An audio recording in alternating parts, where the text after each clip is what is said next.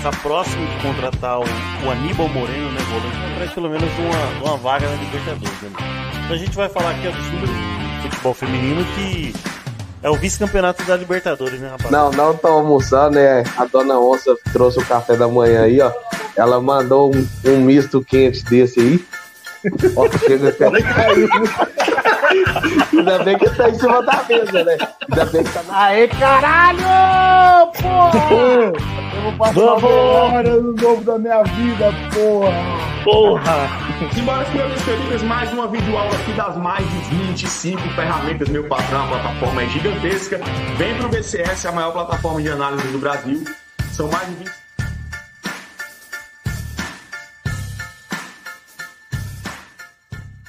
Quando surge família palestrina, seja bem-vindo aí a mais uma live aí, mano. Hoje live de encerramento, é, tudo aí de pelo menos, pelo menos resumidamente do que aconteceu no ano do Palmeiras. É, teremos outras lives aí, com certeza. O assunto é, prós e contras, títulos e, e, e, tudo mais aí entrarão em pautas em, em outras lives aí. E é claro, como de praxe, a movimentação do mercado, né? Então deixa o pedido aí para você se inscrever no canal, curte, compartilha. Isso ajuda demais o canal a crescer, tá ligado? Então, se puder compartilhar a live aí também a mais grupos palmeirenses aí, mano, também, mano, isso ajuda demais. Então, segue também a gente nas redes sociais. Terceira Academia Podcast. E, e é isso aí, rapaziada. É, lembrando que a live é um oferecimento de Best Corn Stats, a melhor plataforma do mercado esportivo. São 26 ferramentas, três robôs automáticos aí fazem entrada diretamente na sua banca, fora as abas de cartões, gols, escanteios, certo? Então, o primeiro link da descrição, 48 horas grátis para você destrinchar e o que tem lá na plataforma. Estou aqui com meu amigão Tiagão, lá do Reflexão Palmeiras, tamo junto. Muito boa noite aí, mano. Seu parecer inicial da live aí, mano. Fala, rapaziada, quando surge, vamos para cima falar de Verdão, coisa mais gostosa do mundo falar do maior campeão nacional, do Tri da Liberta, do Rei da Copa do Brasil. É nós, mano. Vamos falar do Palmeiras aí. Tem bastante coisa maneira que tá acontecendo e coisas que dizem que estão acontecendo, que eu acho que é também tão interessante quanto. Vamos pra cima. Boa, boa, boa. Tamo aí também, mano, com meu, meu parceiro, praticamente, praticamente não, meu braço direito aí, o cara que ajuda muito nas estatísticas do canal aí, tamo junto. Julião, Júlio César, né, mano? Então, seu boa noite, seu parecer inicial aí também tava um pouquinho sumido aí, por conta de trabalho aí, final do ano, correria é para todo mundo, então o Julião tava um pouquinho sumido aí nas lives. Seu parecer inicial aí, mano, tamo junto. Boa noite, Hélio, boa noite, Thiago, boa noite todo mundo aí. É... Ah, cara, falar um pouco de Palmeiras, né? É um ano que de repente pareceu terminado antes da hora e no fim não estava terminado e e o Palmeiras acabou saindo com um saldo positivo do ano aí. E fazer o que a gente sabe fazer melhor, que é dar palpite. Melhor não, né? Que a gente sabe fazer, não quer dizer que é bom. Dar palpite aí na, no Palmeiras. Palpite é. A, a, gente também pode fazer um bolão e acertar o que é fake news e o que não é fake news também, né? É, Porque essa dia. hora, essa hora do. Essa, essa época do ano é a hora que que a gente vai vai mais escutar notícia, aquelas aqueles jogadores que a gente nunca imaginou que, que tá lá bombando na Europa ou até mesmo no Brasil aí, que, que podem ser vinculados ao Palmeiras aí ou que estão negociando com o Palmeiras, certo? Todo então, dia gente... agora uma desculpa, mas todo dia uma uma especulação diferente. diferente. ou de um jogador que tá querendo contratar ou de um uniforme da próxima temporada. Ah, a, a, dos uniformes ainda dá pra você, pra você é relevar dia, um né? pouco, porque é, é, criativo. E os caras são criativos, hein, mano? Muito criativos, velho. É, perguntar, mandar aí, é, assim, parece inicial aí, nem, nem, nem, nem, o Thiago, nem, nem o Júlio, nem eu também vou iniciar um pouco um resumo. É, até o meio do ano aí, rapaziada é, título da, da Supercopa, título paulista, eram meio que previstos, né? Pelo menos, não, não, não sei se, se os dois pensavam que viriam os dois títulos, mas pelo menos brigar ali. A Supercopa não tinha como, porque é um jogo só. Mas pelo menos no Paulistão a gente está na final. É, eu, acho, eu acho que até o Paulistão a gente com, com, conseguiu colocar, tipo, bater as metas, né? De disputar os títulos e levantamos a taça do Paulista. Tiagão, mano, é, do, do, até o Campeonato Paulista, você consegue. O que, que você achou? Você achou que foi bem? Ou achou que foi bem? É, óbvio por causa do título. Mas tá, tava no parâmetro que você imaginava pro ano, pelo menos, chegar na final do Paulista? Olha, cara, eu acho que passa muito pelo momento dos nossos adversários diretos, né? O, os quatro grandes de São Paulo já não são mais quatro grandes, né? A gente está aí numa situação em que não é só pelo descenso do Santos, né? O Santos caiu aí para a segunda divisão, e eu acho que a frase que eu vou mais falar em 2024 vai ser essa. Mas não é só por isso, mas o Corinthians não vinha bem, o São Paulo ganhou essa Copa do Brasil, mas fazia aí pelo menos uns 10 anos que não ganhava nada de relevante, né? Então, é, eram adversários que não vinham acompanhando. Então, era cobrança no Palmeiras de, no mínimo, chegar ali na semifinal e beliscar uma final, né? Mas uh, a gente é que é aquela velha história. Quando ganha, o, o que não tá tão legal, a gente acaba esquecendo. Assim como quando perde, a gente acaba esquecendo também o que tá funcionando. E antes do, do Palmeiras chegar à final da, do Paulista e ser campeão em cima do, do, do Água Santa, o Palmeiras estava bastante inconstante. O próprio primeiro jogo da final, né, perdeu, enfim, não, não foi bem. Aí fez um repeteco do, do Paulistão anterior, que também perdemos o primeiro jogo, e depois fizemos aquela, aquela lavada em cima do São Paulo. Mas o Palmeiras, ele, mais uma vez, no Paulista em específico, ele acabou ele acabou ganhando muito mais com a força da sua camisa, com a força do Allianz, com a força do seu momento e contando também com o momento fragilizado dos adversários, como eu falei. É, não, não acreditava de verdade que o Palmeiras tivesse dando tanto crédito para o Paulistão, até por ter sido no início da temporada o atual campeão, não tinha aquele peso de ter que ganhar, né? Como tem os nossos três adversários de, de da capital mas é, falando bem sinceramente, eu acho que ele oscilou bastante. Eu não esperava o título do Paulistão. É que a, o problema do Palmeiras é o seguinte: o problema do Palmeiras é deixar chegar. Deixou chegar, já era, velho. Aí deixou chegar, os caras realmente conseguem, com a resiliência, todo o preparo do Abel, buscar é, o título, ou na pior das hipóteses, competir aí de uma forma muito forte. Então, é, eu, eu, esperava mais um, um foco na, na Liberta mesmo e na Copa do Brasil. Exatamente. Você tocou num, num assunto que que agora vira o contrário, né? A gente temia que, em outras épocas, a gente temia que outros rivais se aproximavam de títulos e, e, e tinham força de chegar. Hoje pensam isso do Palmeiras. E aí, trazendo um pouquinho desse, de, desse foco que o Palmeiras deu pro, pro, pro Campeonato Paulista, é, eu acho que eu acho que o foco foi mais por causa do São Bernardo, né? Não sei se se o, o, Abel tinha algum temor de perder a. Não, tinha algum temor de perder essa, essa classificação geral aí, e o Palmeiras acabou tendo que, que focar bem no Campeonato Paulista. E aí a gente acabou ali fazendo aquele mesclado na estreia da Libertadores, mano. Mas o Thiagão falou muito bem, conseguiu destacar bastantes pontos positivos aí e, e passou bem a visão dele. Agora eu passo para o Júlio. Julião, mano, Campeonato Paulista. É, você, acha que a, você acha que o, o entorno, o, o enredo foi, foi exatamente o que você imaginava ou você é, pensava um pouco assim, um pouco diferente do Thiago? Tipo, podia desfocar um pouco do, do, do Paulista, não, não, não, não, colocar tantos titulares, que a gente acabou colocando é, reserva na estreia da Libertadores, mano. Qual a sua visão aí para esses para esse primeiro semestre aí. Vamos colocar o primeiro semestre barra Campeonato Paulista. Beleza, vê que eu te mandei no WhatsApp aí. É... O, que eu, o que eu penso, parecido com o que vocês já falaram, né? Acho que talvez o Palmeiras. Ele não conseguiu abrir uma gordura, né? É... Frente ao São Bernardo, por exemplo. E isso que, que fez com que o Palmeiras tivesse que focar. Mas o Palmeiras poupou também, né? O Palmeiras, eu lembro do jogo contra o Ituano, jogo contra o Mirassol.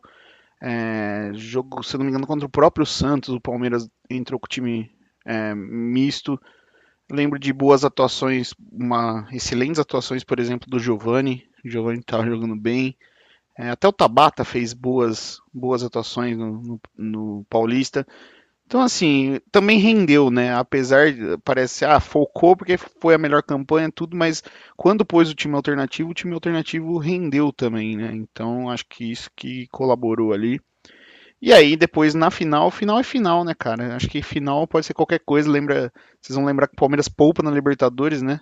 Perde 3 a 1 do Bolívar com o time reserva para jogar a volta contra o Água Santa na final. Então, acho que a hora que chega na final, final é final. O Thiago falou, né? O Palmeiras entra como favorito, até por ser o, o atual campeão.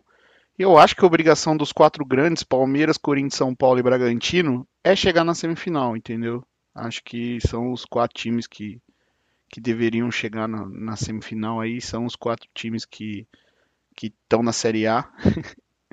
então acho que que chega como obrigação. Mas Paulista é sempre difícil, cara. Paulista é um campeonato. Ainda mais com essa quartas de final e essa semifinal em jogo único, você pode jogo pegar um único. time ali, por exemplo, igual o São Bernardo, que tinha uma boa campanha, o jogo foi difícil, o Palmeiras ganhou de 1 a 0 é, é complicado, Paulista é sempre complicado. E a Supercopa, cara, eu tava lá no estádio, né? Fui para Brasília. É uma emoção sem igual aí, acho que. Assim, ah, não é um título que você fala, nossa, né? Que título, porque não é um campeonato, é um jogo. Só que quando é um, um clássico, né? Como vai ser ano que vem contra o São Paulo, acho que ganha uma importância a mais, né? E esse jogo o Flamengo foi de muita importância, porque eles estavam muito mordidos, né? Eles queriam vir para cima mesmo para ganhar, mordidos. E aí o Palmeiras foi, ganhou uma grande atuação de Gabriel Menino e Rafael Veiga. E a gente conseguiu aí mais esse título e graças a isso também eles nenhum título deles no ano, então assim, essa Supercopa ganhou uma importância muito grande por conta disso. Mas foi um bom primeiro, o um resumo geral do primeiro semestre para mim foi um bom primeiro semestre, né? A gente sai do primeiro semestre é, melhor campanha da Libertadores, na verdade acaba no, no, segundo semestre, né? Mas a gente sai ali do primeiro semestre melhor campanha da Libertadores, ainda começando o brasileiro, começamos bem o brasileiro, né? Nas primeiras rodadas, acho que o Palmeiras vai perder, se não me falha a memória, o Palmeiras vai perder o primeiro jogo pro Bahia na nona rodada, ou oitava rodada que o Palmeiras perde o é primeiro. É, é aquela primeira data FIFA, né? É. O Palmeiras perde dois seguidos, né? O Palmeiras perde pro, pro Bahia de 1 a 0 e depois perde pro Botafogo em casa de 1 a 0 se eu não me eu engano, é 11 e 12 rodada. Eu acho que é, eu acho que é sétima e oitava. Porque não, o, Palmeiras pega, o Palmeiras pega o Botafogo faltando, faltando seis rodadas. 33. Na primeira. Não, 33. É a, é, a 12, é a rodada no primeiro turno, é a rodada. É 32 no segundo turno e 13 no primeiro turno. Então é 12 e 13. Alguma coisa assim. É, é, é isso aí. É, é, Cara, é, eu, vou ler, eu vou pensar aqui agora e eu falo qual que é, tá bom? Vou pensar ah, enquanto você fala. É, cara, o primeiro, o primeiro, os dois primeiros campeonatos assim é, são de resultados, pelo menos, é, pelo menos o Paulista um resultado até esperado. Eu acho que com, com a base, o que o Tiagão falou de resiliência e de que vai chegar na fase final, o Palmeiras vai é, tem esse molde de mais cascadura. Acho que o Paulista é, é que o palmeirense é muito pé atrás. Então, aquele, aquela primeira derrota contra o Água Santa dá aquele susto e tira um pouco daquele daquele nariz empinado ali de alguma parte da torcida que fala assim: ah, a gente vai pegar o Água Santa, vai ganhar o, o, o Campeonato Paulista de, de, de, barbada. E aí, aquela derrota para o Água Santa em Barueri, mano, põe, põe a torcida, pelo menos põe boa parte da torcida do Palmeiras com o pé no chão. E aí fica com o pé no chão de ter um, de, de ter um vexame, assim, de perder para o Água Santa, que até 10, 15 anos atrás, ou 10 anos atrás aí, era um time de várzea. Então, acho que a derrota do Água Santa faz bem, e aí o Palmeiras entra com 30, com 30 minutos e resolve tudo. Resumindo, o, a Supercopa é mais ou menos o que o Júlio falou. É, no dia, é, a gente zoa porque é um, é, é um, é um time que que está disputando os títulos com o Palmeiras, mas acho que fez total diferença no final do ano. Porque fez com que o Flamengo não, não levantasse nem sequer a, a Supercopa do Brasil. Então, acho que, que o resultado da, da Supercopa do Brasil é da hora, a gente comemora, zoa, bebe uma cerveja e tal, mas fez total diferença aí no final do, no final do ano, né? Então, partindo aí pro, pro segundo semestre, que é Libertadores e, e Libertadores, Copa do Brasil é, e Campeonato Brasileiro, cara. Então, para dividir e falar bem, bem e falar inteira das duas partes. Segundo semestre, Tiagão, é, não sei se você quiser destacar um pouco mais é, o título brasileiro, ou se você quiser colocar alguns pontos aí nas eliminações pro Boca e pro São Paulo na Copa do Brasil. Então, à vontade aí de você falar desse, desses três campeonatos aí que, que finalizaram a, a temporada pro Palmeiras aí. Cara, olha, sinceramente, a eliminação pro São Paulo é, é complicado você falar de eliminação, porque sempre parece que você está procurando uma desculpa, né? Sempre parece uhum. que você está chorando, como a galera diz. Mas é, a eliminação pro São Paulo para mim foi, foi bastante esquisita, na pior das hipóteses, né? Contra o Boca, para mim, é, eu já falei isso, eu sou fã demais do Abel Ferreira, mas para mim ele, ele deixou de fazer algumas alterações ali no time que, que custaram a classificação. O time do Boca era um time fraco, então, assim, a gente é acostumado é, a gente que, que viveu ali os anos 90, acostumado de ver Esqueloto, Riquelme, essa galera com a camisa do Boca, você vê o time do Boca é sofrível, né? Com exceção do Cavani e do goleiro, que agora eu não lembro o nome, acho que é Romero, né? Romero? Uma coisa Romero, assim. Romero. É Romero, né? Com exceção desses dois jogadores, o resto, cara, não, não jogaria o Paulistão. Então é, é difícil. O time do Boca era bem ruim e a gente não classificou. Enfim, coisas da competição, a própria competição Libertadores proporciona isso, né? Esses jogos eliminatórios aí malucos. Mas uh, eu acho que, que o, o, Abel poderia ter usado mais a, a, molecada, principalmente o Hendrick. Acho que o Hendrick era um cara que. É fácil falar do Hendrick agora, né? Mas se olhar para o início do ano do Hendrick, você vê que ele tinha ali nuances de você colocar ele já com um time cansado, no segundo tempo. É um moleque para fazer fumaça, tem muita força física, explosão. Ia deitar na, na, na zaga do Boca, a verdade é essa. Mas é, o si não adianta, né? Já foi.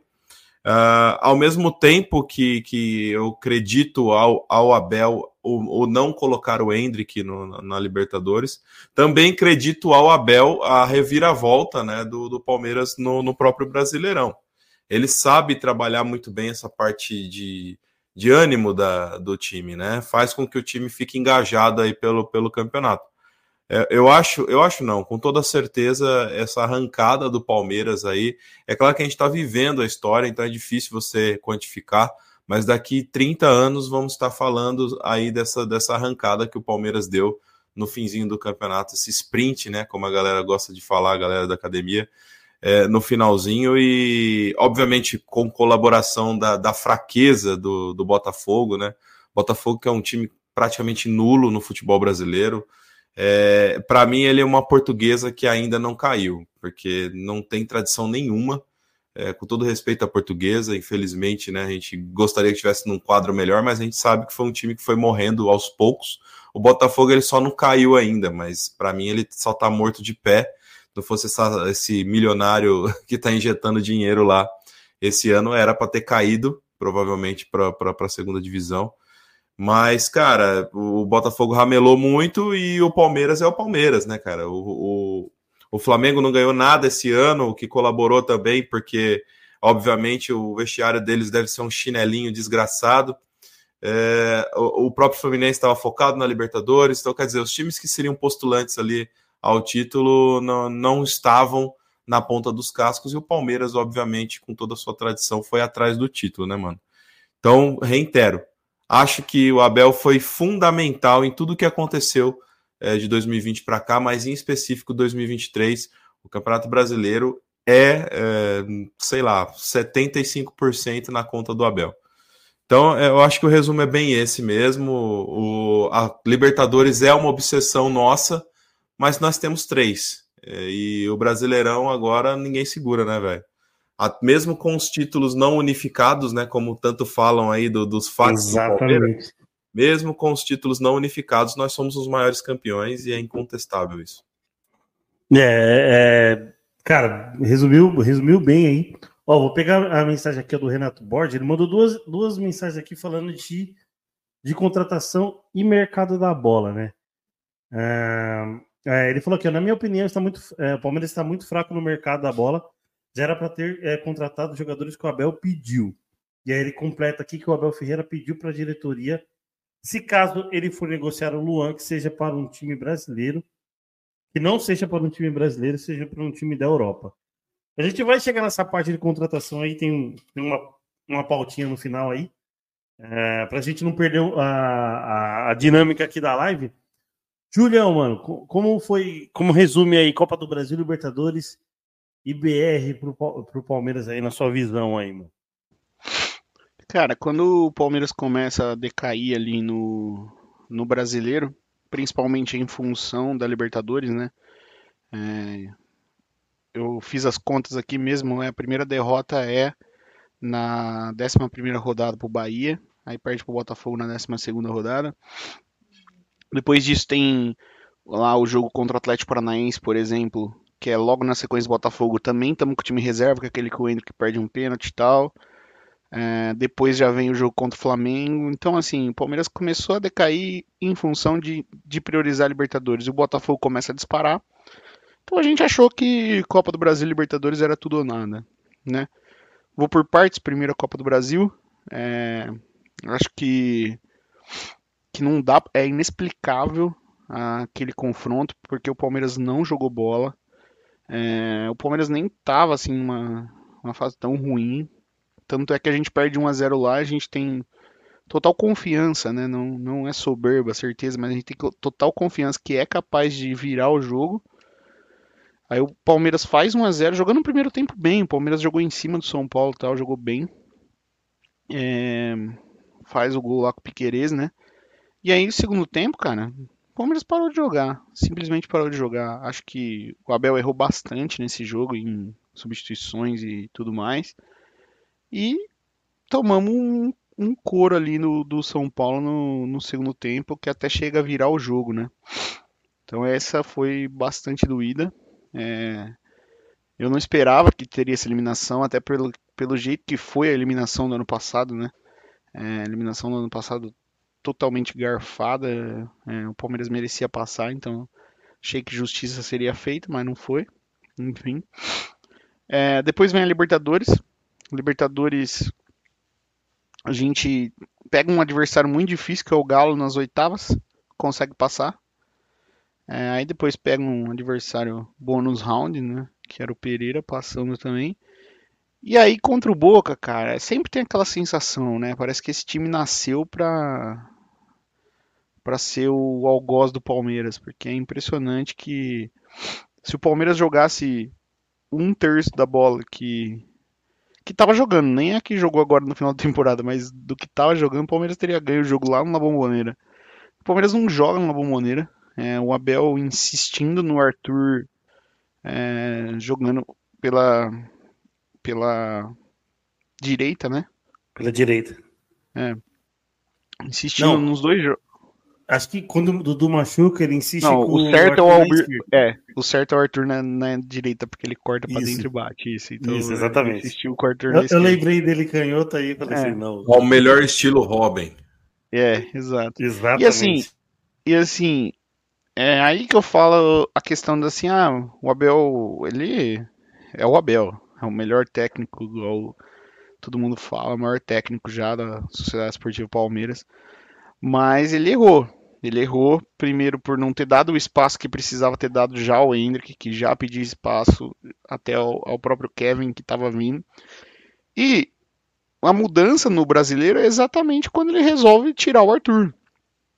É, tudo bem. Se não encaixa no jogo o Arthur pela direita, só encaixa o Arthur pela esquerda, então põe o Arthur no banco, que foi o que ele fez depois.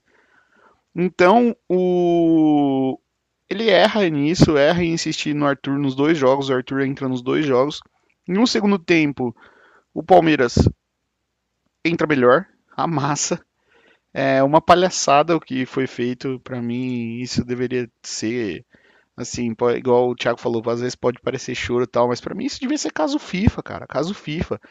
É, a bola não rolou 20 minutos no segundo tempo, o juiz totalmente conivente. Eu tava no estádio, tá? Eu tava no estádio, vou dar um relato rápido do que eu presenciei, porque eu fico no Gol Norte, ao lado, mais na linha ali do banco de reservas, né? Da, do banco de trás de reservas, e aí o barco, o, o barco do Boca vai bater o escanteio, certo?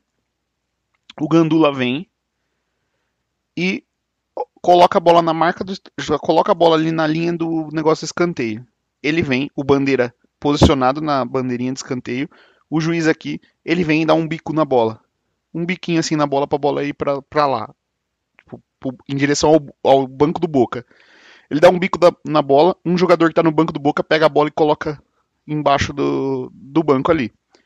O Gandula prontamente já vem e rola a bola pro barco. Rola assim, sabe? Tipo, rola, né? rola a bola. O, a bola tá vindo, o barco abre a perna, deixa a bola passar.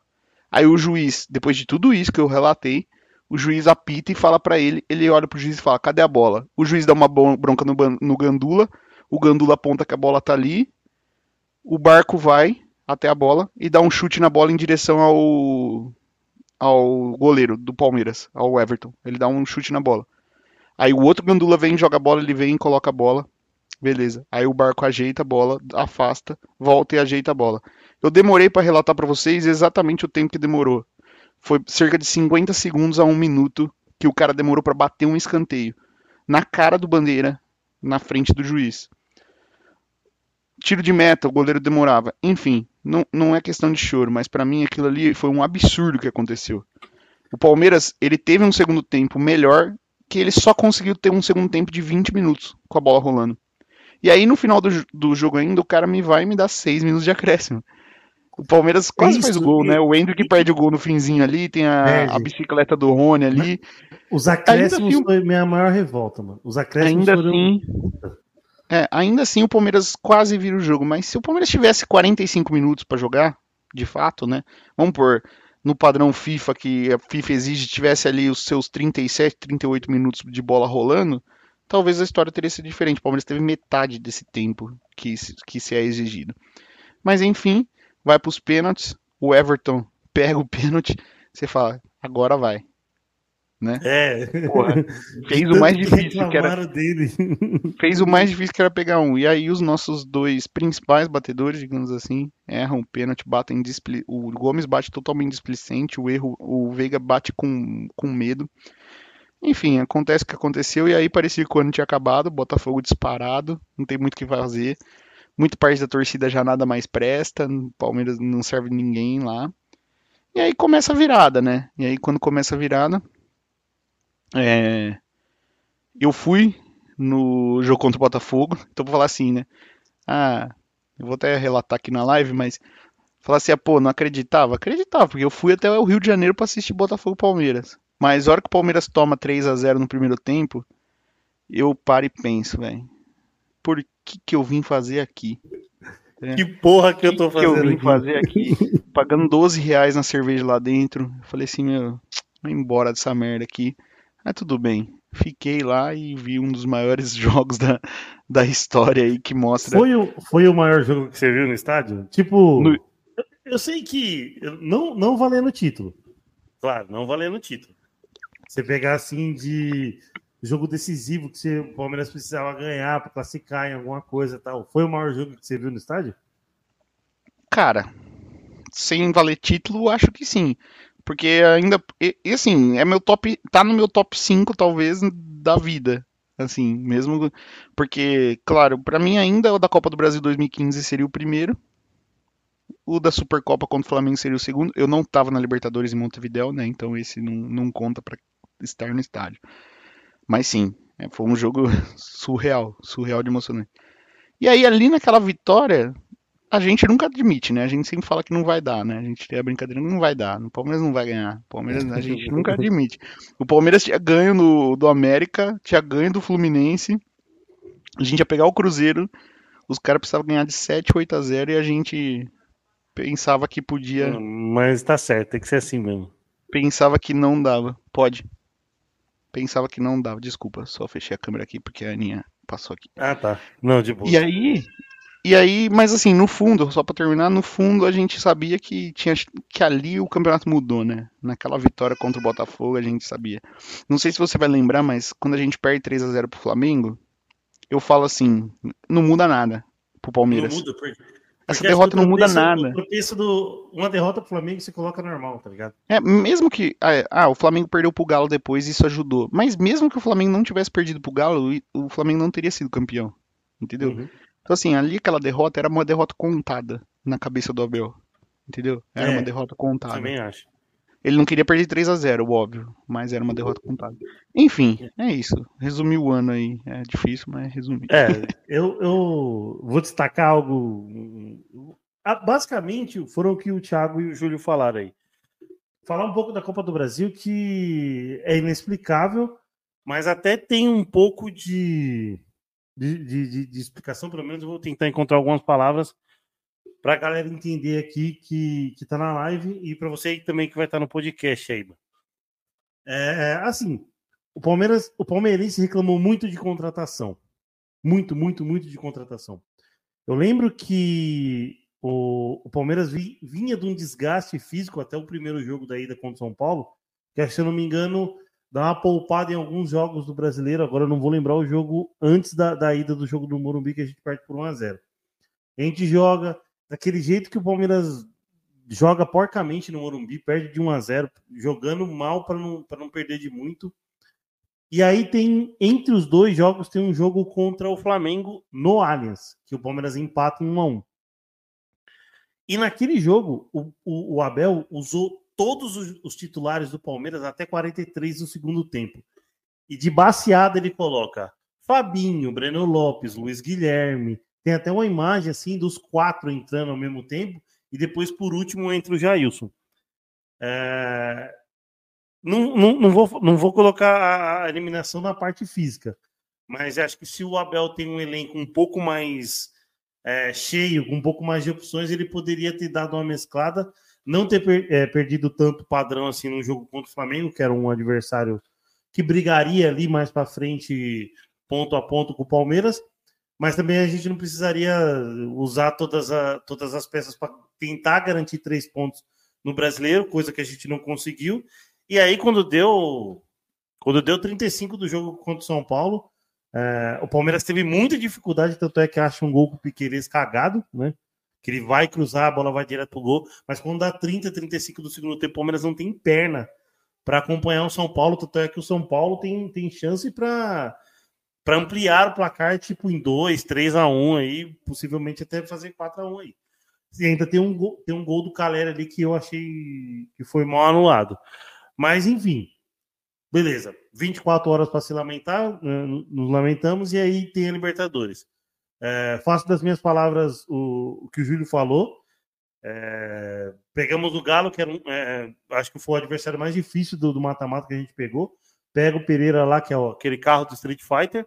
E aí contra o Boca, cara, é inacreditável como fazem isso com. Não é que fazem isso contra time brasileiro, fazem isso contra Palmeiras, mano. Eu nunca vi. ó, É, é time argentino, time uruguaio, time chileno, mano. Catimbo. E a bola não rola, mano. Não, se, se, se o time adversário que vem jogar com o Palmeiras na Libertadores e é estrangeiro e tá na vantagem, a bola não rola e simplesmente o juiz não faz nada, não faz nada. Esse relato que o, Ju- que o Júlio, o Júlio falou, mas, cara, fiquei louco aqui em casa, louco. Deu, deu para perceber, mais ou menos, pelo menos, acho que o Júlio, desde, desde a hora que ele.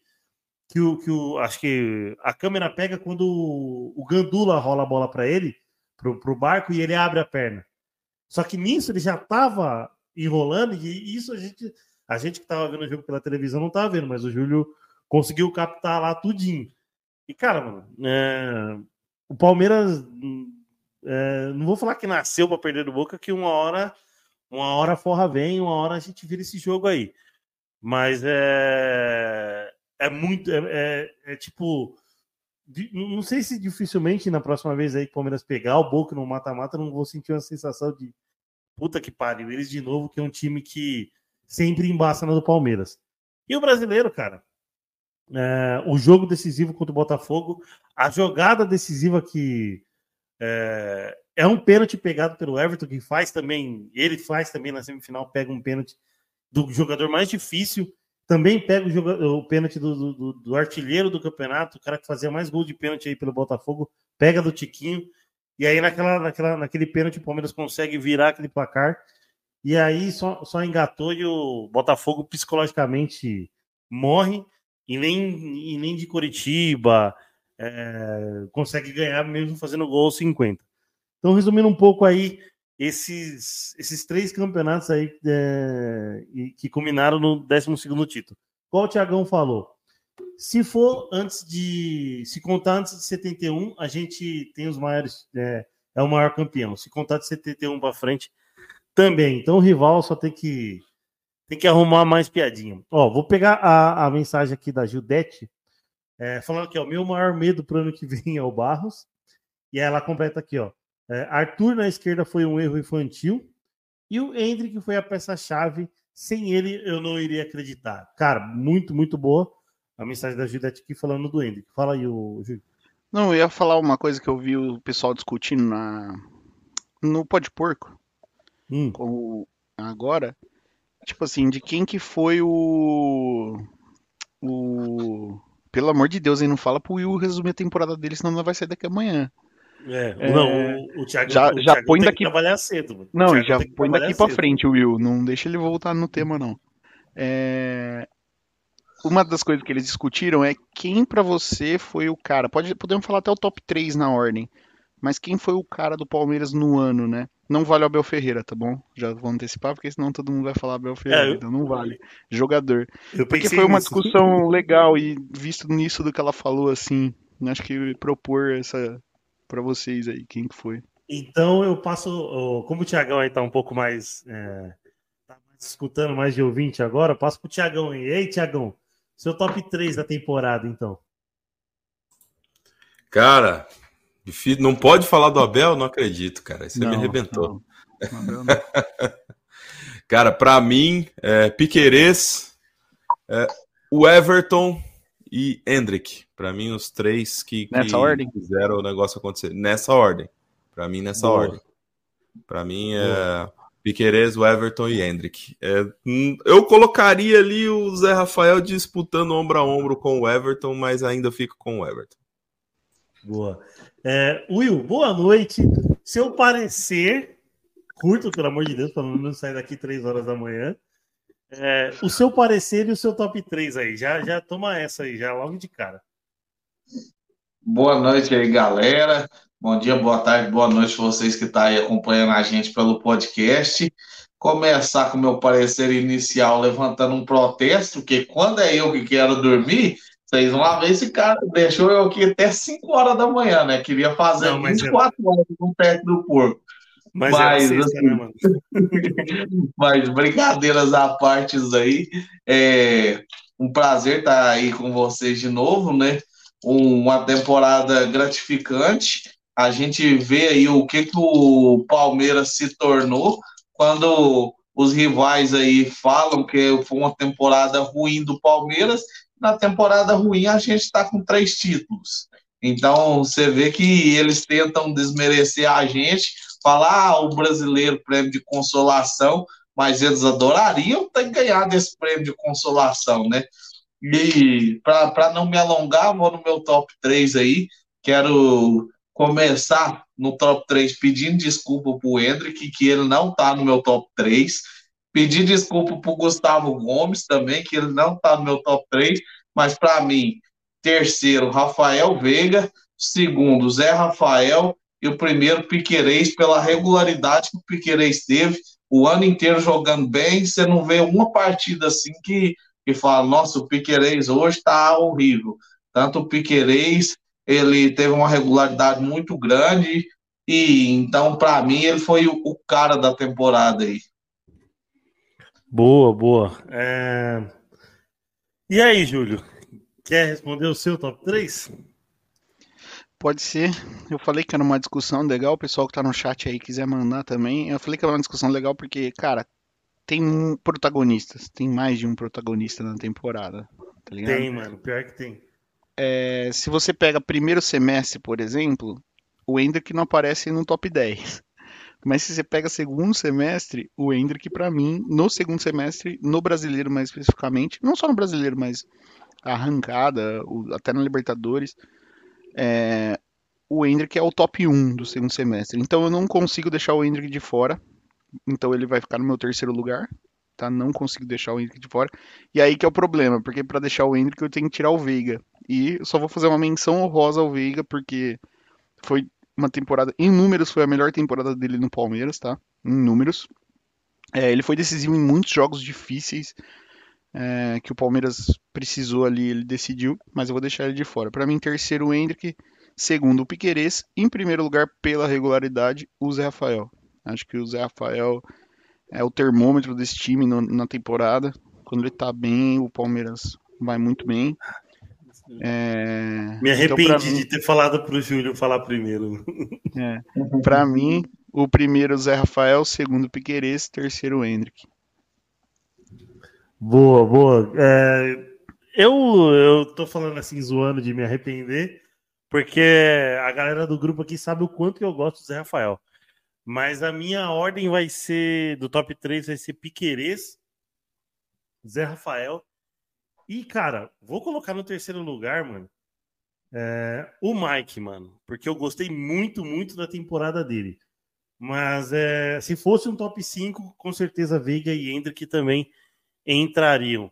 É, eu sei que o Hendrick foi mais decisivo, mas acho que a, a, regularidade do Mike foi muito boa, tanto tanto tanto quanto, quanto o Piqueires. Só que o problema é que o Piqueires decidiu muito o jogo, decidiu muito o jogo, fez muito gol.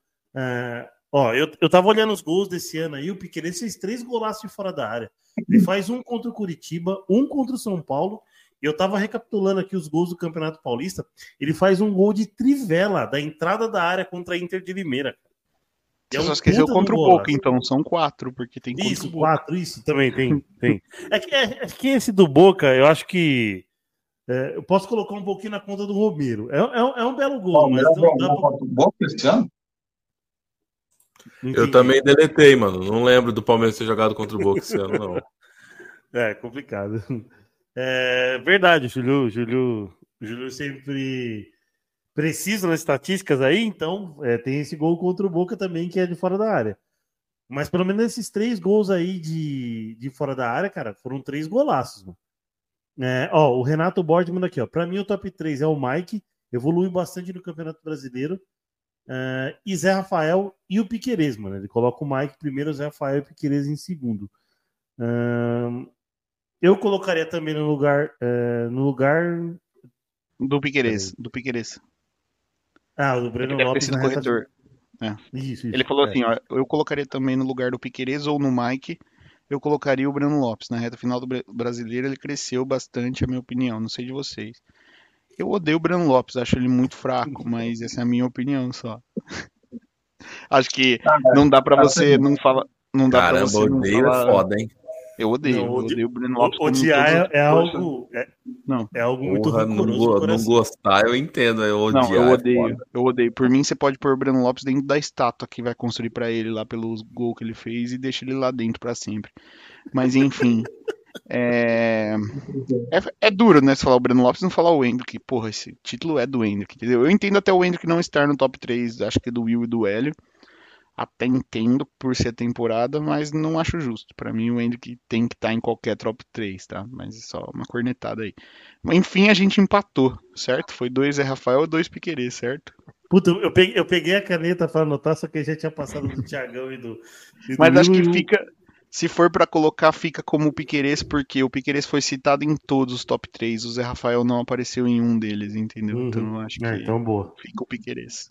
Boa. Então, é, outro tópico aí, eu separei e postei lá no, na, na, no nosso Instagram, lá, lá nos stories lá, é, o gol mais bonito, rapaziada. É, vou aqui falar os gols que, que eu coloquei lá.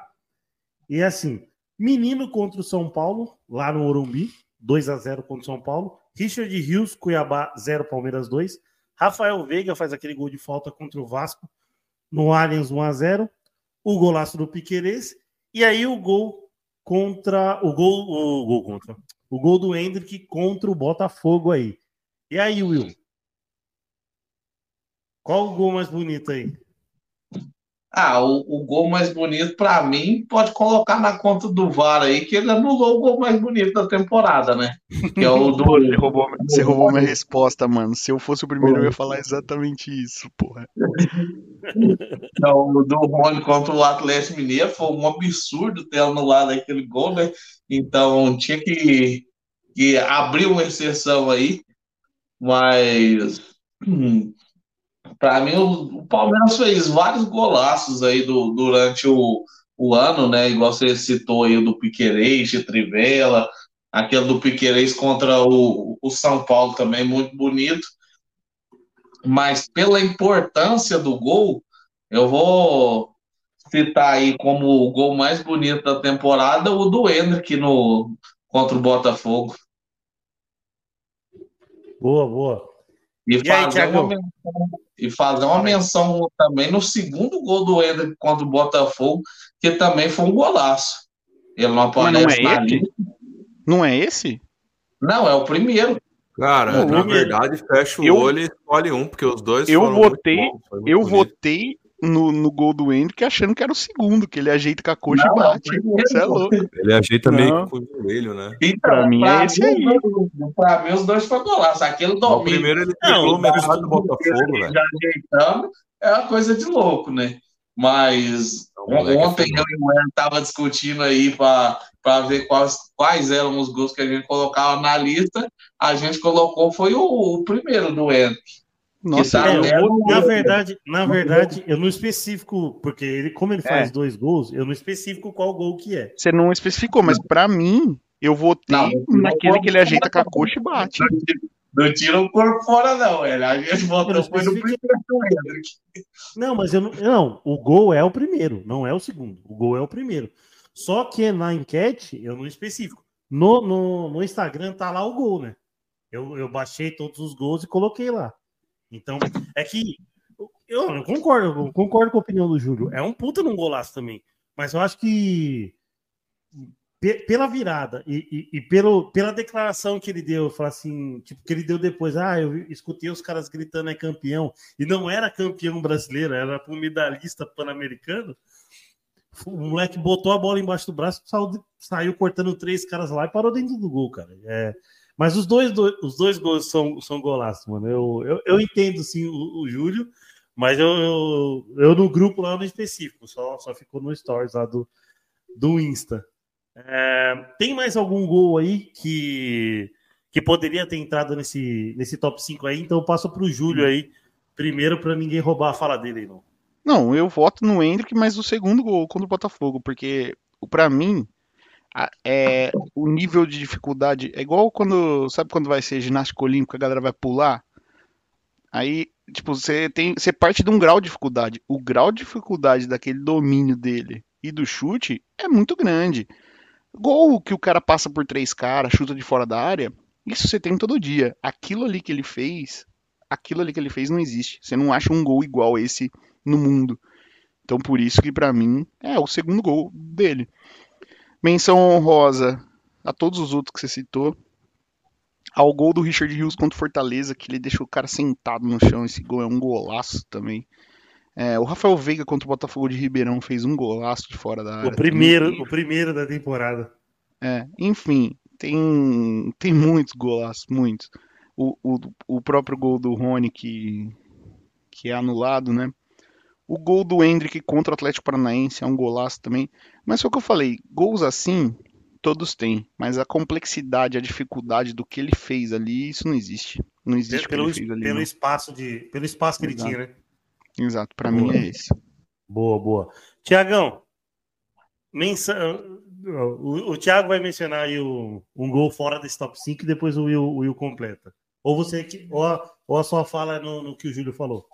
É, a minha fala é para pegando um gancho no, Beleza, no então, então depois o Tiagão, o Tiagão finaliza, então, para não perder a meada. Só, só, só para relembrar aí, né, que o Júlio destacou muito bem, é o domínio absurdo. Lembrar que o pessoal reclama do, do gramado sintético aí.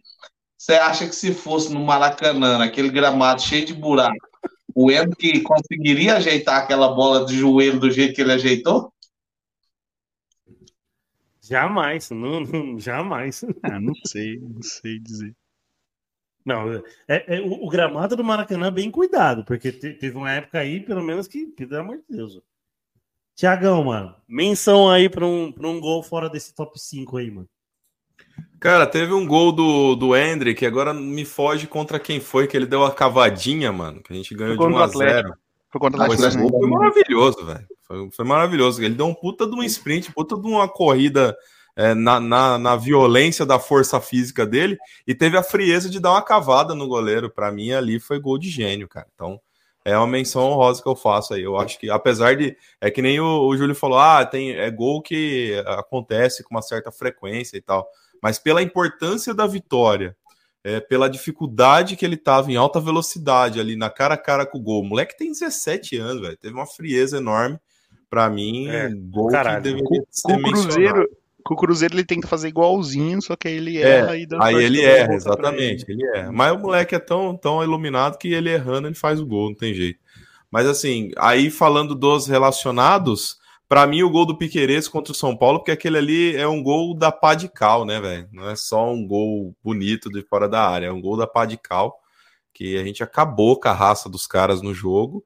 E esse gol foi para acabar com o finalzinho da dignidade do São Paulo no jogo, né? Quando, quando você toma um golaço, porque o, o gol na disputa, ele, ele é contestável, né? Você pode falar, ah, falhou a marcação, ah, o goleiro isso, ah, o atacante aquilo. Mas quando você mete um golaço do, do meio da rua, é incontestável. Aí não tem muito o que falar.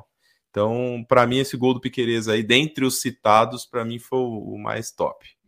Boa. É, Will, você, você, já, já votou, você já falou da sua menção fora do top 5? Não, fora do, do top 5 é o. Só o gol do Rony, né? O gol do Rony no lado. Não, é, ele que fez a menção pro go, o segundo gol do Hendrick, que eu achei que era esse que tava concorrendo, entendeu? Ah, tá, beleza. Cara, não, eu, eu... que ninguém falou do gol do Veiga contra o Vasco, né? Gol de falta.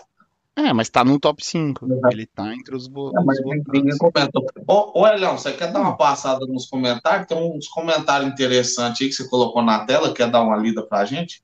Aqui, ó. É... Peraí, deixa eu...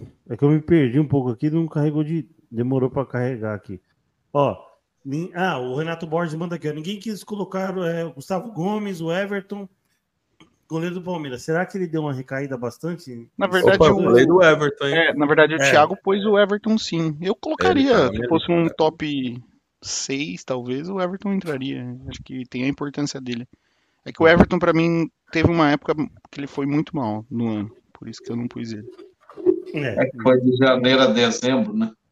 Não, tem aqueles jogos contra o, contra o Grêmio, pra mim foi, né? Mas contra o Grêmio, contra o Bragantino, é, tantas vezes que ele falhou nesse ano que eu nem, nem sei contar mais. Não, deixa claro que isso não foi a minha opinião, é a opinião do Júlio, porque não, não tem um jogo que o Júlio, o time só para aquecer já tá cornetando o Everton.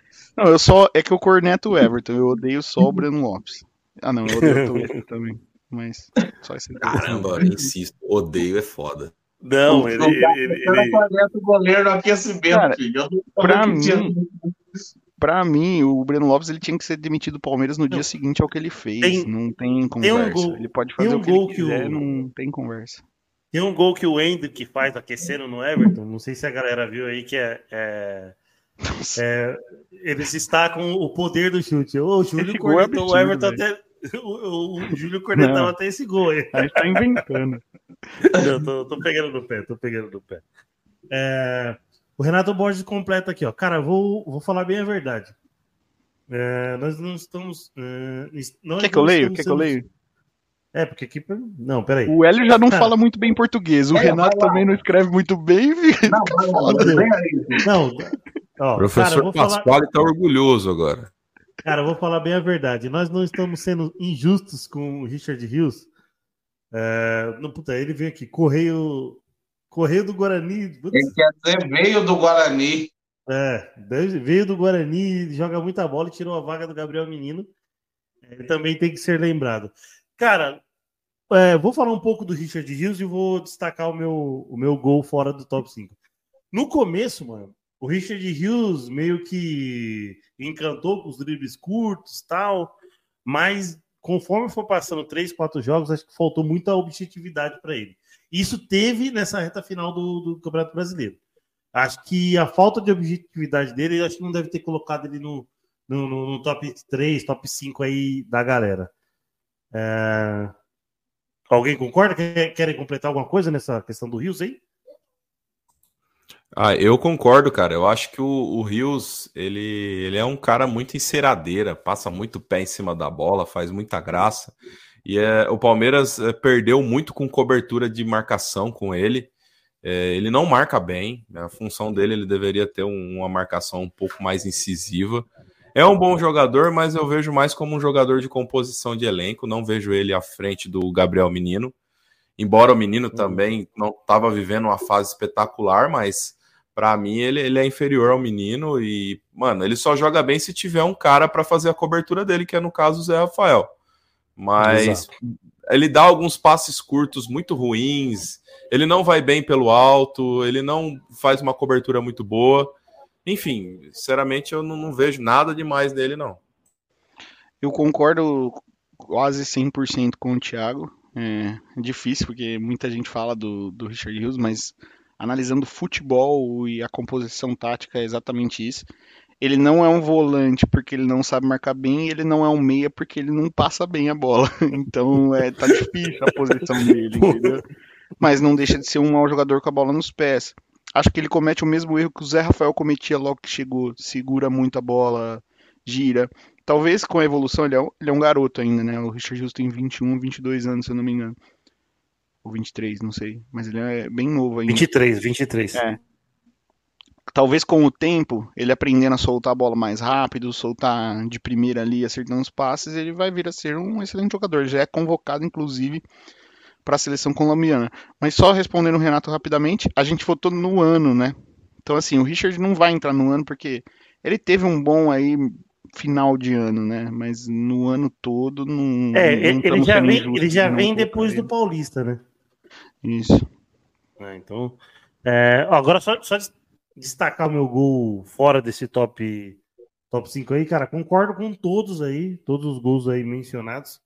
Vou citar um gol diferente aí por conta da jogada específica do Dudu, que é o segundo gol contra o Água Santa, cara, que ele consegue um drible curto e dá assistência pro Gabriel Menino. A finalização do Gabriel Menino não é tão bonita, mas acho que a jogada do Dudu, assim, é fora de série e mostra o, o, o, grande valor do Baixola aí que, que empatou com o Juqueira e a Dermida Guia aí como maiores campeões com a camisa do Palmeiras. E, e tem Fala muito aí. gol que não é destaque, é bonito. Vou dar um exemplo. O Vanderlan contra o Inter, ele dá uma meia-lua no maluco e rola, pô. É um golaço isso aí o que o Vanderlan fez, tá ligado? Então, tipo, Nossa, demais, é, mano.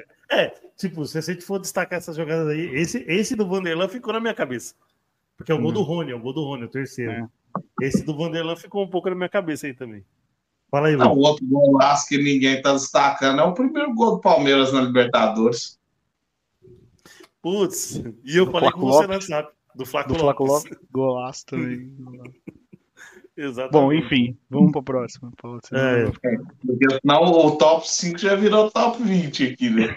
É, e eu acho que procurar pegar falar gol assim, mais ah, bonito do Palmeiras no ano é o Everton pegando pênalti contra o Botafogo. Não, parei agora, Também. é a última.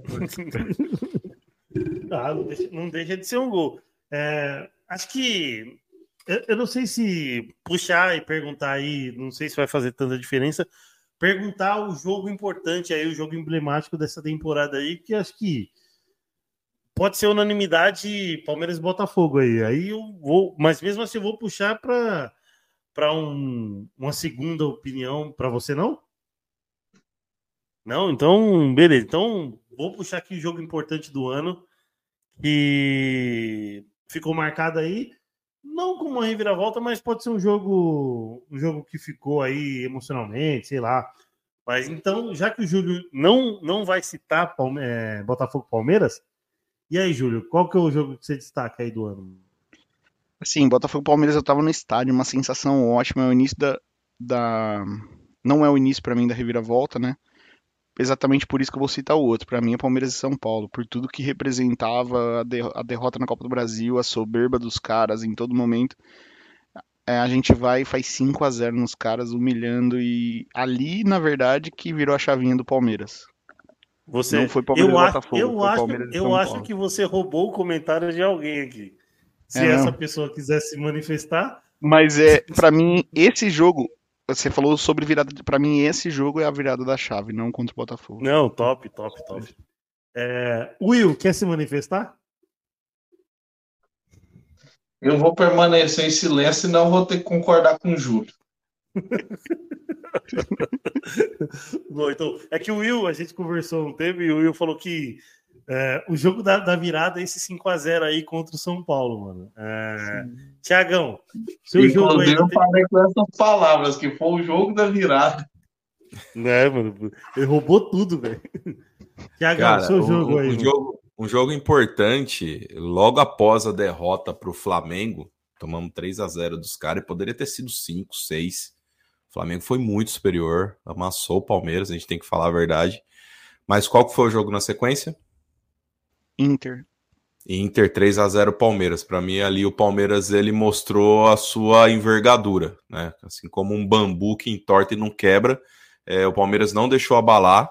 Eu acho que foi um, um, jogo muito importante. Inclusive o próprio Abel citou esse jogo é, em uma entrevista porque jogando na Arena Barueri, né? Fora de Exatamente. Casa. Ali mostra o que? Ali mostra que o Palmeiras teve a capacidade de viver realmente as 24 horas que o Abel tanto fala.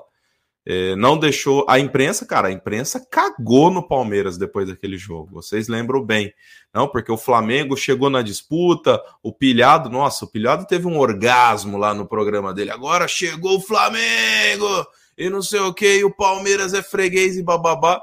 E no próximo jogo, o Palmeiras, cabeça fria, né? Realmente fez um jogo importante, fez 3 a 0 Ok, que o adversário Inter na, faz tempo que não é o Inter que a gente conhece, mas foi importante a vitória, porque vinha de uma derrota cachapante e não, não deixou aí a, o brilho sumir, né, cara? Eu acho que o, essa vitória foi importante pra caramba. A do Botafogo, óbvio, foi histórico e tudo mais, por todo o contexto, mas eu acho que essa vitória em específico, logo depois de uma derrota pesada contra o Flamengo, acho que ela tem uma importância gigante aí. Boa, boa. Eu também eu, eu, acho esse jogo do, do, do, Inter muito importante, mas eu vou acompanhar o Will e o, e o Júlio aí. Que a, a, virada, eu sei que o, o 4x3 é histórico, por como foi, situações, e oito minutos para acabar o tempo regulamentar, e a gente perdendo 3 a 1 e tal. Uh, mas esse jogo contra o São Paulo é um, é um jogo que, que muito São Paulino colocou assim: ah, é, levanta o troféu aí 5 a 0 e o Rafinha expulso aí, que não vale nada. É, para lembrar a galera São Paulina aí que o nosso saldo de gol e a vantagem que a gente chega com o saldo de gols contra o Cruzeiro é, nos dois, é praticamente nos dois jogos contra o São Paulo. 2 a 0 no Morumbi, 5 a 0 no Allianz, naquela diferença de, de 7. A gente tinha 8 contra o Atlético Mineiro, mas as, os dois jogos contra o São Paulo foram muito importantes para isso. Fala aí, Will. Posso citar um aqui, já que o Júlio roubou minha carteira e falou do jogo contra o São Paulo?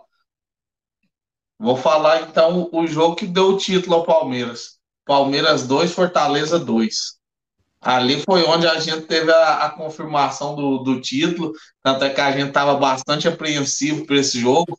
Eu e o Júlio até chegou a comentar lá no, no, no, nosso grupo lá da live. Ah, cara, se não perder hoje, a gente é campeão e o Palmeiras mostrou mais uma vez a, a sua força, né? Com um a menos, foi buscar o empate duas vezes e dali garantiu a, a permanência na, na liderança, né? Eu acredito ali que se tivesse perdido aquele jogo e o Flamengo assumisse liderança, ia ficar um tanto quanto difícil recuperar nas últimas rodadas ali, né? e talvez eles entrariam de outra forma contra o Atlético Mineiro, não sei, né? É um, é um, uns vários cis, mas ali para mim aquele jogo ali garantiu o título nessa reta final. Viu? Boa, boa, Will. É, cara, acho que no resumo do ano a gente falou bastante coisa, mano. É, temos algum, alguns assuntos aí em, em, relação ao mercado de trabalho e tal, mercado de trabalho, mercado da bola, é, pensando já em outro emprego para 2024, hein? É, e assim, vou, vou, puxar um assunto, vou puxar um, um tema que eu, não, eu não, não, vou falar que é que é delicado porque faz parte da comissão do, do, do Abel, mas é, nosso querido Andrei Cebola, né, no, no Andrei Lopes, está é, negociando com o América, né? É, foi, foi auxiliar do Abel, é, já assumiu o Palmeiras interinamente aí é, antes do, da chegada do Abel aí. E assim, o América está procurando um, um, novo técnico e foi atrás do Cebola, né? É, material lá no GE, né? Apurou que o América Andrei negocia um acerto é, e estiveram junto em Belo Horizonte, é, ele e as, as, duas partes, lá em Belo Horizonte, lá para um, uma negociação. Há um otimismo pelo, pelo lado do América, né? A diretoria do Palmeiras autori, autorizou a negociação do Andrei, né? E, e assim, é, eu sei que a comissão do Abel é muito importante, Victor Castanheiras, João Martins tal. Eu acho o Andrei muito importante. O que, vocês acham do, dessa perda aí? Se o Palmeiras for perder o Andrei Lopes aí pro América Mineiro aí. Tiagão. Cara, eu acho que o, apesar do Barros, né? Eu acho que o Palmeiras não dá ponto sem nó. O, o Cebola, ele tem uma identificação muito grande com o Palmeiras. Só que assim como um jogador que, que não é tão utilizado e às vezes o Palmeiras empresta para voltar com mais tarimba, eu acho que essa é a ideia com o Cebola também. Eu não, não tenho informação, obviamente, isso é uma, uma especulação mais como torcedor, mas é, é importante para a carreira do Cebola ele ganhar essa bagagem, ele ir dirigir um time que ele não vai ter exigência de título, ele não vai ter exigência aí de, de grandes performances, é mais da sobrevivência mesmo e de disputar aquilo que tiver ao alcance. Mas é, é importante para o Cebola, ele é um cara muito importante no grupo, no vestiário, nos bastidores do Palmeiras, na base do Palmeiras, é um cara extremamente querido lá dentro. Mas eu acho que é importante ele ganhar essa tarimba aí como, como treinador. E interessante que, se você reparar, é, é de um time de outro estado, que vai disputar outra divisão que não necessariamente vai ter um confronto direto com o Palmeiras, a não ser numa, eventualmente numa Copa do Brasil ou alguma coisa nesse sentido. Eu nem sei se o América disputa ou não, mas dificilmente vai enfrentar o Palmeiras. Então eu acho que, que tem alguma, algum caroço nesse angu aí, talvez preparando o Cebola para um retorno uh, numa eventual saída do Abel, não ele como um, um técnico titular, mas de repente para dar um suporte para um possível técnico aí que entrar no lugar do Abel. Mas eu acho que, que o Palmeiras tem um pouquinho de participação nisso. É, vejo o Cebola com bastante, bastante promissor como treinador, mas eu acho que ainda tem muita história com o Palmeiras aí, cara. Boa, boa. É, Julião, mano, Andrei aí com a América, você acha, mano? Acho que eu não tenho nada a acrescentar, não, cara. Eu, eu concordo com o que o Thiago falou exatamente. É para ganhar experiência, é bom. Ele é novo, né? Para técnico de futebol ainda, então. 50 anos. 100% aí. Exato. Tem pelo menos Boa. mais uns 20 de carreira. Tem, tem sim, tem sim. E dá pra. E dá pra. E dá pra, dá pra ter fruto aí no Palmeiras. E aí, Will? É, infelizmente, ciclo se encerra, né? Boa sorte ao Cebola, que ele, que ele possa retornar um dia, mas daqui muitos anos, que o Abel fique aí vários e vários anos no Palmeiras, e eu tenho um substituto para indicar aí, ó. Tem um, um tal de Alex, que estava comandando o Sub-20 do lado do lado do muro, puxa ele. Pô, cara, não, não, não imaginei nisso aí, não, mano. Não imaginei nesse nome do Alex aí, não, mano. O Alex, eu, eu, eu sempre admirei ele como, como jogador. Fora de campo é um cara, é um cara ativo, pensante, tem boas opiniões, mano. Conhece, manja muito bem de futebol. Não fez um trabalho tão ruim lá no, no, no São Paulo, né? É, eu acho que às vezes que o, que o, que o acho que o Alex é eliminado na maioria das vezes é pelo Palmeiras, né? No trabalho que da base o Palmeiras tem, mas, cara, uma, uma boa sacada do Will aí, mano. Dá pra, dá pra, dá pra ver o Alex. Julião, você que curte o Alex, é, é muito, muito fã do Alex. Você vê essa possibilidade aí de, um, de trazer o Alex para ele, pra ele é, interagir, integrar a comissão? Eu acho que sim, ele já fez um, um estágiozinho aí, né, com o Abel. Ele estava sendo cotado para ser técnico do Atletic de Minas, de São João del Rei, não deu certo. É... Acho que seria uma boa experiência para o Alex, né? O Alex tentou começar na base, aí tentou já virar técnico profissional. Só que é o mesmo risco que o Cebola. O Alex, ele passou pelo mesmo risco que o Cebola vai passar. Que assim, você pega um time de Série B, é outro esporte, irmão. Série B é outro esporte da Série A, tá ligado? Então, assim, uhum. às vezes você, tem, você é um técnico que tem filosofia, que tem ideia, que tem. Você vai aplicar isso na Série B, é complicado. Entendeu? Então acho que talvez seria um, um laboratório muito bom pro Alex, né? E o Palmeiras tem que pensar no sucessor, né? tem que pensar no sucessor, porque uma hora, hora o homem for embora e o bicho vai pegar. É, e aí, Tiagão? Esse nome do Alex aí, né? essa opção que o Will deu, agradou? Cara, o Alex, pelo Alex, sim, mas eu, eu sou um pouco pé atrás com esse negócio do ídolo trabalhar como técnico no, no time, né? A gente tem um exemplo do próprio São Paulo, né? situação que foi com o Rogério, quando o Rogério voltou como técnico, fez um trabalho bem questionável e havia uma pressão de, de ser a, aquela encaixar como uma luva e não encaixou. É, a filosofia de trabalho do Rogério não deu certo no São Paulo. Eu acho que o Alex ele corre um, um risco de, de sofrer de um, de um veneno parecido, né, cara? É um grande ídolo da camisa do Palmeiras ele teria que ter bastante casca para chegar numa eventual substituição ao Abel. Agora, se de repente for para composição para o lugar do Cebola, é, para ir ganhando tarimba, acho que é maneiro sim. Mas ainda tenho o pé atrás de ver o ídolo comandando o clube principal. Eu acho que às vezes a gente não tem boas experiências aí, não só no São Paulo, mas você vê aí histórias no Flamengo e em outros times aí que os ídolos tentaram, o Vasco também, o ídolo tentou é, coordenar o time ali, não deu muito certo, não. Eu estou um pouco pé atrás com esse negócio. Boa, boa. Concordo aí. É... E gostei muito mesmo, gostei muito da, dessa opção do Alex aí, cara. Me... Ah, abriu de pau pra ele também, pelo amor de Deus. Ah, gostei, eu gostei, mano. Não, não Will, você tá pagando vou... pau pro Will, tô falando. Ah, pro Will? É. Não, o Will é um cara firmeza. Alcione, Alcione. é, rapaziada, finalmente aí então, eu tava pensando em uma horinha de live, passamos aí um pouquinho de uma hora e quinze. É, Tiagão tem que trabalhar cedo aí amanhã. Galera aqui também tem que trabalhar cedo, então. É, quer puxar o finalmente aí, Tiagão? Aí finalmente Tiagão, Júlio e o Will, e aí eu finalizo a live.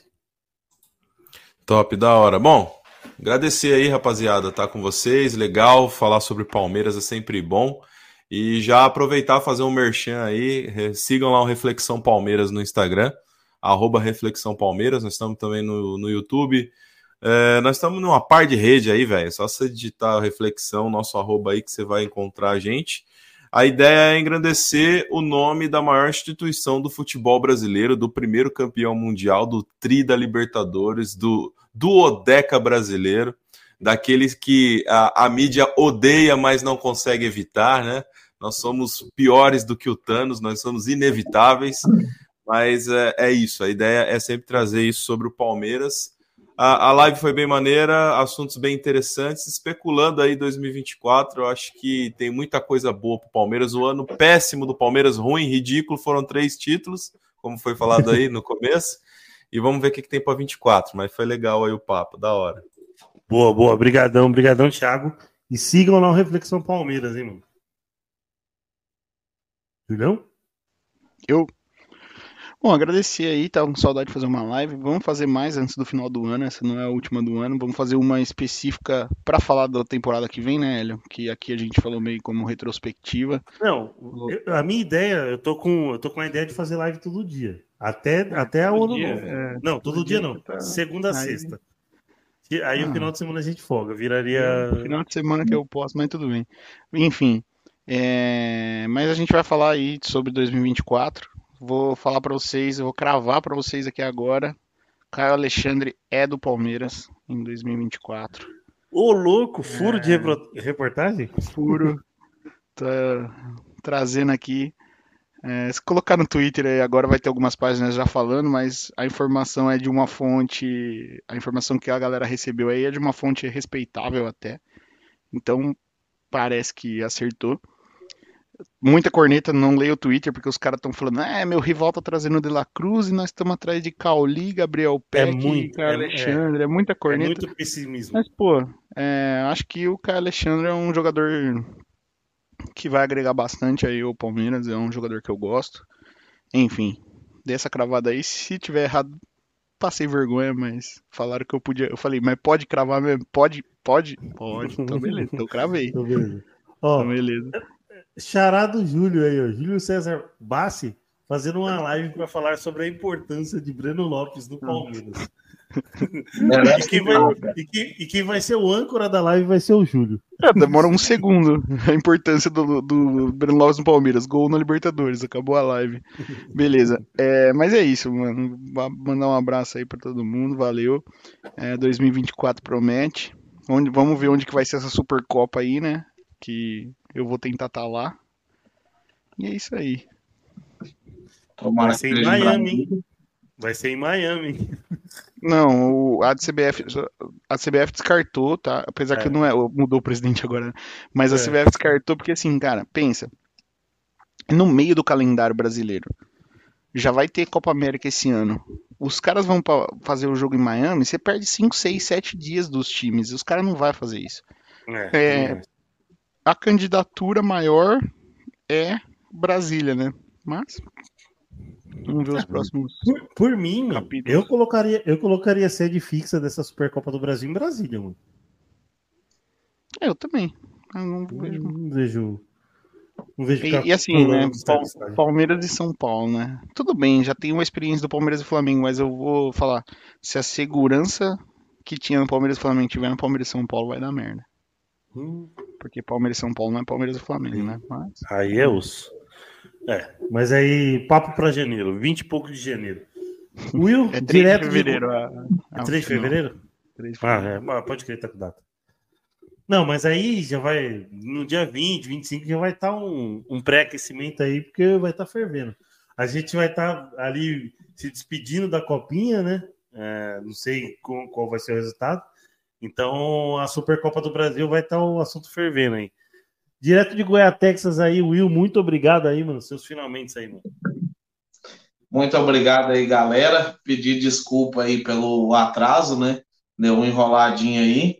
E, e assim, é um prazer dividir a bancada com todos vocês. Mas eu vou fazer um agradecimento especial nesse final para nossa querida Michele, então, muito obrigado aí por ter liberado o Hélio, ao menos dessa vez, para ele poder voltar a falar com a gente, né? Para quem não, não tá entendendo, ela proibiu o Hélio de conversar comigo, com o Júlio e com o Paulinho. Então, assim, a gente tá, tá impossibilitado de manter esse diálogo, ele que agora se converteu na igreja, né? Então, obrigado aí por essa exceção para a gente fazer o encerramento aí da, da temporada e, inclusive, deixar aqui o meu currículo para quem quiser contratar a gente aí para outros canais, né? Porque agora a gente está tá saindo do Terceira Academia Podcast.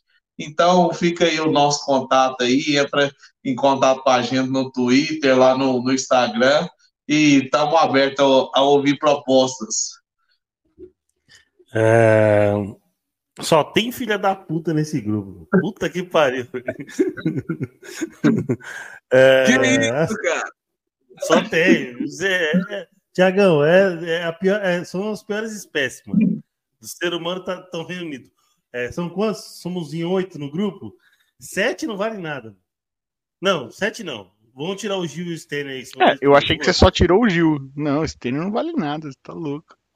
É, a, a, a, é que às vezes ele é picado ali pelo veneninho da, da Discord. Uh, mas às vezes ele é, ele é bem de boa. É, agradecer, rapaziada, agradecer o Tiagão, agradecer o Júlio, agradecer o Will aí por mais uma live, agradecer a galera que tava no chat aí. É, amanhã tem live de novo aí, vou, vou, vou separar aí umas matérias, matérias não, mas pelo menos o que o que, o que rola aí no mercado, pelo menos algo de, de, de mais concreto. O Julião cravou aí que o Caio Alexandre do Palmeiras vão tentar apurar alguma coisa entre valores, tal, etc. Então, para você que está no podcast aí, ó, deixa o like, manda lá no comentário lá o que, que você achou desse episódio e responde nossa enquete, certo? Vai estar tá lá o top 5 gols. E lembrando que a live aí no oferecimento de Best Corn Stats a melhor plataforma do mercado esportivo. Primeiro link na descrição, 48 horas grátis aí. É, e vai destrinchar o que tem na plataforma. Chama o Anderson, Felipinho ou Celino, que os caras atendem a qualquer hora do dia, beleza? Tamo junto, segue a gente nas redes sociais, Terceira Academia, Academia Podcast. É, se inscreve aqui no canal no Twitter, ou no Twitter, no YouTube. E tamo junto. Quando surge, avante palestra, rapaziada.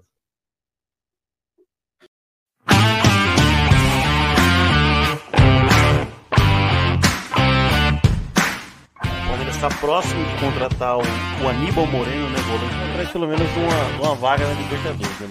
Então a gente vai falar aqui do futebol feminino que é o vice-campeonato da Libertadores, né, rapaz? Não, não tô almoçando, né? A dona Onça trouxe o café da manhã aí, ó. Ela mandou um, um misto quente desse aí. Ó, chega até caiu. Ainda bem que tá em cima da mesa, né? Ainda bem que tá. Aê, caralho! Porra! Eu vou passar Vamos! hora no novo da minha vida, porra! Porra! Simbora, meus queridos, mais uma videoaula aqui das mais de 25 ferramentas, meu patrão, a plataforma é gigantesca. Vem pro BCS, a maior plataforma de análise do Brasil. São mais de 20